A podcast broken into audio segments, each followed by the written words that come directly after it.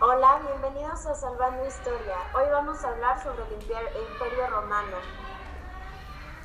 Fue el imperio más grande que ha existido, ubicado en Europa después de la antigua Grecia, con su capital en Roma, principalmente Italia.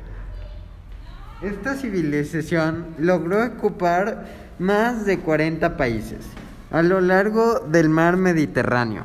Su economía estaba basada en principalmente en los impuestos, la agricultura y la ganadería, y el intercambio de bienes. La antigua Roma se dividió en tres periodos, la época monárquica, la época república y la época de emperadores. Roma abarcó casi toda Europa occidental, los Balcones, las costas de Mar Negro, Turquía, Siria y Chipre. Obtuvieron el sistema de república gracias a los griegos. Se convirtió en un imperio muy importante gracias a su avance militar y también a la construcción de leyes y un sistema legislativo.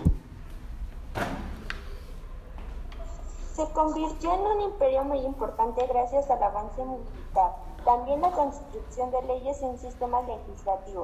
Este imperio, así como todos los grandes imperios, tenía instituciones y sistemas relacionados con la economía y la política para poder expandir su territorio y de misma manera su poder y su poder militar.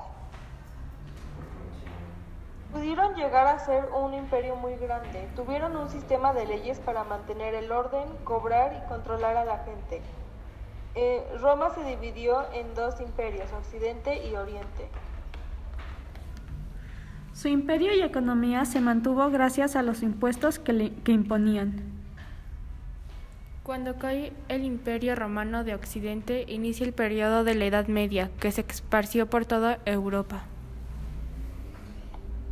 Gracias, esto fue Salvando Historias.